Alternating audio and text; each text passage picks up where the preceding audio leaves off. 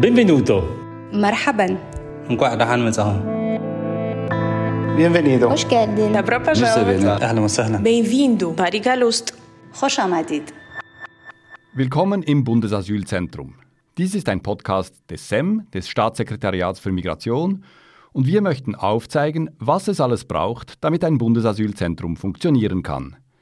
Dazu sprechen wir mit Menschen, die in unterschiedlichsten Funktionen in den Schweizer Bundesasylzentren, in den BATS, wie wir sagen, arbeiten. Ich bin Erik Thurnherr, ich arbeite in der Kommunikationsabteilung des SEM und bei mir ist heute Seraina Simonis, Sozialpädagogin und UMA-Betreuerin im BATS Bern. Herzlich willkommen, Seraina. Danke vielmals, Erik. Dein Arbeitsort ist das BATS Bern, das frühere Ziegelspital. Viele kennen es noch als Spital, ich auch. Äh, Es ist ein recht spezieller Ort für ein BATS. Beschreib doch mal diesen Ort aus deiner Sicht. Ja, es ist ein bisschen eine Waschmaschine, wie wir gern sagen, weil immer sehr viel los ist, ähm, immer viel Bewegung, viele Stimmen, viele Menschen. Und ja, wie du gesagt hast, man sieht, dass es ein ehemaliges Spital ist. Also das ist immer noch sehr gut erkenntlich mit den verschiedenen Korridoren. Ähm, genau, plötzlich trifft man auf irgendein Zimmer, wo noch Physiotherapie angeschrieben ist. Also das gibt schon auch noch so einen speziellen, speziellen Touch dem Ganzen. Und es ist ein Hochhaus, muss man sagen. Wie viele Stockwerke Genau, hat wir es? haben acht Stockwerke. Jetzt muss ich überlegen, mit einem Erdgeschoss, also neun insgesamt. Ja, und auf äh, vier Etagen wohnen die Asylsuchenden und die anderen Etagen sind eben Büroräumlichkeiten oder eben auch eine Dachterrasse, äh, Aufenthaltsbereiche und so. Jetzt kommst du da am Morgen, jeden Morgen rein, im Erdgeschoss. Erzähl mal, was machst du da? Tagesanfang. Genau, ich komme an und dann gehe ich als erstes in den dritten Stock, da sind unsere Büros.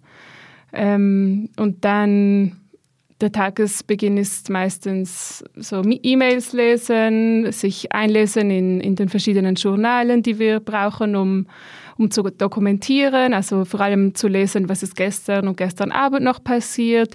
Gibt es gerade Sachen, die man am Morgen früh schon aufgleisen oder organisieren muss? Ähm, oder ist irgendein oder eine Jugendliche krank zum Beispiel, hat irgendeinen Arzttermin, muss jemand früher geweckt werden? Genau, solche Sachen liest man meistens schon am Anfang nach und dann langsam so gegen halb acht, acht ähm, geht man auch die Jugendlichen wecken und das Leben beginnt ein bisschen mehr dann schon im Bad. So von sieben bis halb acht ist es noch ein bisschen ruhiger und dann startet schon das ganze Leben. Und was heißt das, wenn das ganze Leben startet? Also wie gehst du in diesen Alltag in der Betreuung dann rein? Ja, es ist wirklich jeden Tag anders. Ähm, ich muss sagen, ich genieße immer noch die erste halbe Stunde, wo ich so ein bisschen Zeit noch habe, um anzukommen. Und dann um halb acht kommen eben auch schon die UMA-Betreuer und Betreuerinnen. Und eben viele Jugendliche wachen dann schon auf, stehen auf, gehen frühstücken. Viele andere Mitarbeitenden kommen, ähm, die Pflege kommt. Und äh, ja, ich denke, ich gehe jeden Tag wieder gespannt rein. Man weiß nie genau, was einen erwartet. Das macht es auch spannend. Ähm, ja, genau. Jetzt betreust du UMA, also minderjährige Asylsuchende. Wie viele von denen habt ihr? Stand heute, kann ich dir gerade sagen, haben wir 94. Genau. Und die sind wie alt? Die sind zwischen 12 und 17 Jahre alt. Und die meisten sind aber eher 17 als 12. Genau, Oder? die meisten sind 16, 17 so. Also und du bist zuständig, die zu betreuen. Was heißt das? Macht ihr Schule oder macht ihr Ausflüge oder was ist so ein Alltag mit Ja, das ist natürlich ein bisschen komplexer. Also unser Team besteht mittlerweile auch aus ungefähr 20 Mitarbeitenden. Es setzt sich zusammen aus Sozialpädagoginnen und Sozialpädagogen und eben den Betreuenden. Also UMA-Betreuer übernehmen viel, zum Beispiel auch Deutschunterricht und andere Aktivitäten werden von ihnen gemacht. Ähm, die Schule wird von unserer internen Schule gemacht. Und ich würde sagen, ich bin mehr vielleicht in so einer koordinativen Rolle oder dann auch für die ein bisschen schwierigeren Fälle zuständig. Dann, dann gehen wir doch da rein. Also du sagst, die schwierigen Fälle sind bei dir. Was sind denn schwierige Fälle? Mhm. Das ist eine gute Frage, weil es sind ja eigentlich alle in nicht ganz einfachen Situationen. Ähm, aber bei uns gelten zum Beispiel die Jüngeren, also so 12, 13, 14-Jährige als nochmal speziell vulnerabel. Auch Mädchen werden als speziell vulnerabel angesehen. und dann natürlich eben vor allem die Jugendlichen, die vielleicht auch Gewalterfahrungen gemacht haben, entweder schon im Heimatland oder dann auch noch auf der Flucht und in einem psychisch sehr labilen Zustand bei uns ankommen. Das wird meistens eigentlich in den ersten Tagen schon eruiert. Und ähm, genau, wir, wir arbeiten mit einem Bezugspersonensystem und ich sage jetzt mal eben diese Jugendlichen, sind dann vielleicht eher, werden von mir oder eben meinen Sozialpädagogen, Kollegen betreut. Aber kannst du das ein bisschen noch ausdeutschen, wenn du sagst, diese schwierigen Fälle mit schwierigen Erfahrungen, mit Gewalterfahrungen, wie kommen die bei euch an und was habt ihr da mit ihnen für eine Rolle? Mhm. Genau, sie kommen ja bei uns an und in den, in, ich glaube, es sind in den ersten drei Tagen, dass wir probieren, das Eintrittsgespräch mit ihnen zu machen. Und das wird immer von Sozialpädagoginnen und Pädagogen geführt. Ähm, und da meistens kommt schon auch ein bisschen raus, wie es ihnen so geht, ähm, in welchem Zustand sie sind. Also eben, was viele gemeinsam haben, eigentlich alle, ist, dass sie in einem eher verängstigenden Zustand ankommen, weil sie auch nicht genau wissen, was sie erwartet. Ähm, und manche erzählen dann aber wirklich auch schon in, im Rahmen von diesem ersten Gespräch ähm, Sachen, die sie erlebt haben und dass sie Hilfe brauchen, dass sie vielleicht auch psychologische Hilfe brauchen.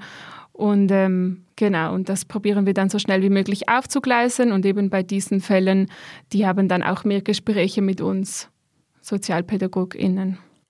Und was könnt ihr ihnen da geben? Was ist eure Rolle? Ja, ich glaube, das ist gar nicht so einfach zu sagen. Insgesamt ist unser oberstes Ziel, ihnen einfach ein bisschen Sicherheit und Stabilität zu vermitteln, ähm, ein offenes Ohr zu haben. Viele haben wirklich auch einfach Bedarf zu reden über das, was sie erlebt haben. Und dann aber auch, wenn wir merken, es übersteigt unsere Fähigkeiten oder unsere Kapazitäten, so schnell wie möglich äh, entsprechende andere Hilfen aufzugleisen für sie, sie zu vernetzen mit der Pflege und dann via Pflege vielleicht mit externen Fachpersonen. Genau. Die waren ja zum Teil lange unterwegs, lange ohne Eltern, in einem sehr speziellen sozialen Umfeld, auf der Flucht. Wie einfach ist es für euch, da ein Vertrauensverhältnis gleich aufzubauen? Ja, es ist unterschiedlich. Ich denke, es gibt einerseits die Jugendlichen, die eher misstrauisch ähm, ankommen aufgrund von all diesen Erfahrungen, die du angesprochen hast und auf dieser lange, aufgrund von dieser langen Zeit, wo sie auch auf sich gestellt waren. Ähm, und andere hat man das Gefühl, sind umso offener oder zugänglicher, weil sie das vielleicht eben genau vermisst haben und sich dann sehr freuen, dass endlich mal wieder jemand hier ist, der sich um sie kümmert. Ähm, also das ist sehr individuell, würde ich sagen. Woher kommen die meisten eigentlich? Aus Afghanistan, oder? Genau, aktuell aus Afghanistan die große Mehrheit. Ähm, dann haben wir auch somalische Umas, ähm, ab und zu ein paar nordafrikanische. Ja, genau. Aber ich würde schon sagen, die, der, große, der größte Anteil sind Afghanen und Afghaninnen. Wenn du das so beschreibst, dann klingt das alles recht bedrückend und, und schwierig, mhm. oder? Also ist denn die Stimmung auch so? Ist die Stimmung gedrückt, gedämpft oder kann sie auch wie bei Kindern halt oft ausgelassen sein? Ja, wie du sagst, es ist halt, das ist wie das Schöne, dass es ja oftmals bei Kindern und Jugendlichen trotz all dem Schweren irgendwie noch so, so etwas Leichtes dennoch hat. Ich finde viel mehr als bei den Erwachsenen. Also ich habe auch ein paar Monate bei den Erwachsenen gearbeitet und ich finde, da merkt man schon einen großen Unterschied, weil sie haben einfach doch noch oftmals mehr Hoffnung, mehr mehr Lebensfreude noch. Ähm, ja, das ist schon nochmal anders, denke ich. Also es ist nicht so bedrückend, man muss es sich nicht so bedrückend vorstellen, wie es jetzt vielleicht gerade tönt. Ja, ich war ja auch schon dort, genau. oder? Also man, man sieht dann die Jungs am Döckerlichaste ja. spielen und so. Und also das gibt schon auch fröhliche Sehr, Momente ja. und fröhliche Stimmungen, oder? Zum Glück, also die gibt es zum Glück. Und ich meine, sonst glaube ich, äh, würde ich auch nicht so gern dort arbeiten. Ähm, es gibt wirklich viele schöne Momente im Alltag und die belohnen dann einen auch immer wieder für vielleicht all das Schwere. So gern dort arbeiten, sagst du. Du hast diesen Beruf gesucht, diesen mhm. Job auch gesucht. Weshalb? Ja, ich denke, also ich muss ehrlich sagen, als ich angefangen habe, habe ich noch nicht so gewusst, was mich erwartet und ob mir das dann gefallen würde. Ich habe zuerst drei Monate in, in Fribourg in einem Bundesasylzentrum gearbeitet, bis ich dann auf Bern gewechselt habe. Und ähm, ich hatte wirklich keine Ahnung, was mich da erwartet und ob ich das dann irgendwie auch gern machen würde oder gut können würde, ob ich irgendwie einen Bezug finden würde zu den Menschen, gerade auch mit den ganzen sprachlichen Barrieren, die es halt wirklich gibt. Ähm, und habe aber dann schnell gemerkt, dass ich es einen, einen sehr spannenden und auch ähm, ja, eine sehr sinnstiftende Arbeit finde. Und jeder Tag ist anders, es, man ist immer wieder neu gefordert, man muss sehr flexibel sein, man muss auch fähig sein, Sachen, die man am Tag vorher oder vor kurzem irgendwie besprochen und festgelegt hatte, einen Tag auf den anderen wieder über den Haufen zu werfen. Hast du ein Beispiel da? Ähm, jetzt muss ich gerade überlegen.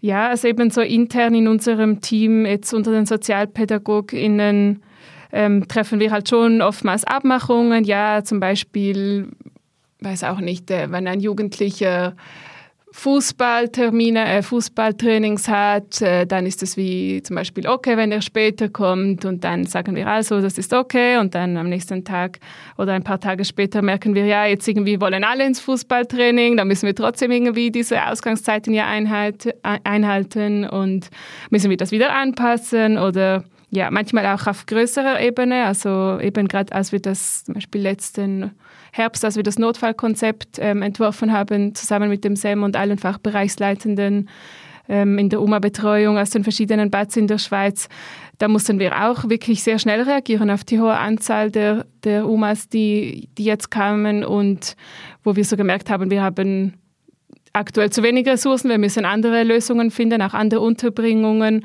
Und das ist dann wirklich eigentlich in ein paar Tagen gestanden, dieses Notfallkonzept. Also ich glaube, das ist schon eine große Stärke auch des SEM, dass man wirklich schnell reagieren kann auf, auf neue auf neue Gegebenheiten und, und es braucht dann halt wirklich auch äh, Mitarbeitende, die dann auch fähig und motiviert sind, das schnell umzusetzen. Mhm.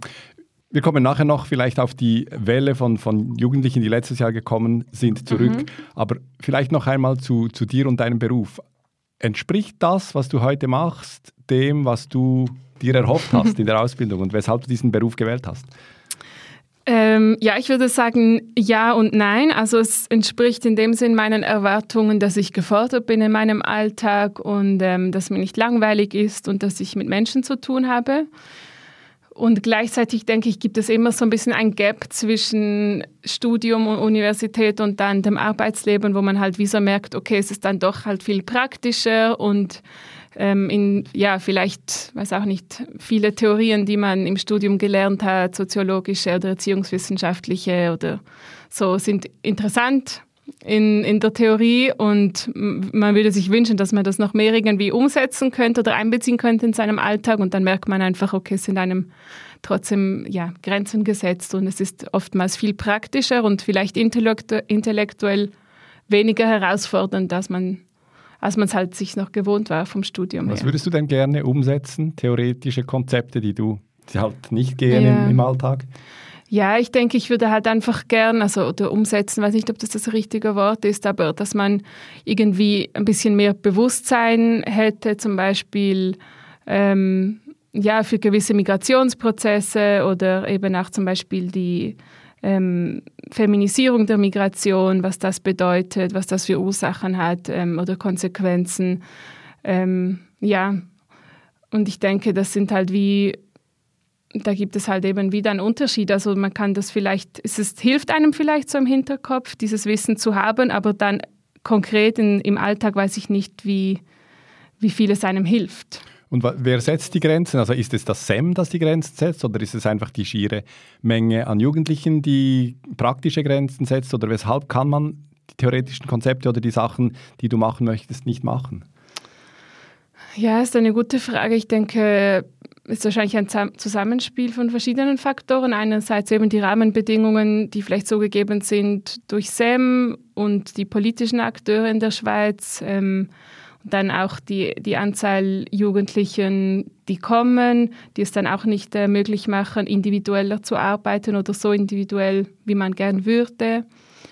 Ähm, ja, und einfach auch dass man halt oftmals, also gerade auch den Job, den man wählt, also wenn man in der sozialen Arbeit arbeitet, dann, dann weiß man auch, dass man, dass man einen praktischen Beruf schlussendlich ausübt und weniger in dieser analytischen, beobachtenden Rolle ist, äh, wie vielleicht Psychologen, Psychologinnen und dass man mehr halt eine Person ist, die auch mit anpackt und macht. Und ich glaube, darum ist vielleicht in der sozialen Arbeit der Unterschied so zwischen Studium und Berufsleben noch mal größer als vielleicht in anderen Bereichen. Gibt es viel Frust unter euch? Du meinst jetzt unter den Sozialarbeitenden? Mhm. äh, ja, ich denke, es gibt sicher Frust, weil man merkt, dass man dass, dass eben einem und seinem eigenen Handeln Grenzen gesetzt sind, dass, äh, dass man oftmals vielleicht auch gern mehr machen würde für die Jugendlichen und man wie so merkt, in den wirklich ausschlaggebenden Themen und Bereichen sind einem aber die Hände gebunden. Also eben gerade wenn es ums Asylverfahren geht, was wie das ist, was ja die Jugendlichen am meisten beschäftigt, ähm, das ist wie gleichzeitig auch das, wo wir überhaupt nichts mitreden können und wo wir einfach aushalten müssen, was, was das bei den Jugendlichen auslöst oder auslösen kann, aber eben selber null Einflussmöglichkeit haben. Und das ist, das ist sehr frustrierend, ja. Mhm. Was löst es denn aus? Weil wir haben in diesem Podcast auch mit einem Asylentscheider gesprochen, der seine Entscheide halt aufgrund der Gesetze fällt und aufgrund der Richtlinien des, des SEM, der Asylpraxis. Mhm. Was löst es denn bei den Jugendlichen aus, dieses ganze Verfahren? Es löst äh, Wut aus manchmal, Enttäuschung, ähm, Angst. Also ich glaube, da ist die ganze Palette von schwierigen Gefühlen dabei. Angst wovor? Vor der Zukunft, was, was jetzt sein wird. Also es ist ja wirklich eine enorme Ungewissheit oftmals da. Ähm, auch wie lang, ob man hier bleiben kann, wie lange man hier bleiben kann, wenn man nicht hier bleiben kann, wo man dann hingehen muss, wo man enden wird, ob es einem dort gut gehen wird ob man dort arbeiten kann. Also ganz viele Fragen und es ist wirklich in dem Moment eine große, eine riesengroße Ungewissheit da. Und ich glaube, das kann man sich vielleicht, können wir uns schwer vorstellen, was das dann auch für existenzielle Ängste auslösen kann. Und wie könnt ihr Sozialpädagoginnen und Sozialpädagogen das auffangen? Ja, ich denke einfach, indem wir für die Jugendlichen da sind, indem wir ihnen zuhören, indem wir sie auch ernst nehmen in diesen Gefühlen ähm, ja, sie auch wie aufmuntern oder ähm, ermutigen, besser gesagt, diese Gefühle zuzulassen, darüber zu reden. Ähm, genau, und dann je nachdem aber auch wieder probieren abzulenken, zusammen etwas machen, das sie vielleicht auf andere Gedanken bringt, äh, Stress reduzieren. Also ja, auf verschiedene Art und Weise. Aber es ist nicht einfach, das ist klar, und es gelingt uns auch nicht immer gleich gut. Mhm. Das klingt alles nach sehr individueller Arbeit, oder? Aber letztes Jahr, jetzt kommen wir auf diese Welle zurück, wurde die Schweiz überschwemmt, ist vielleicht das falsche Wort, aber es kamen einfach viel, viel mehr jugendliche Asylsuchende als zuvor, dreimal mehr als im Jahr davor. Mhm. Was hat das mit euch gemacht? Ja, das hat uns natürlich schon auch extrem herausgefordert und teilweise auch überfordert. Ähm, und wir konnten, wie du sagst, äh, diese individuelle Arbeit war natürlich viel weniger möglich oder in einem anderen Rahmen nur noch möglich.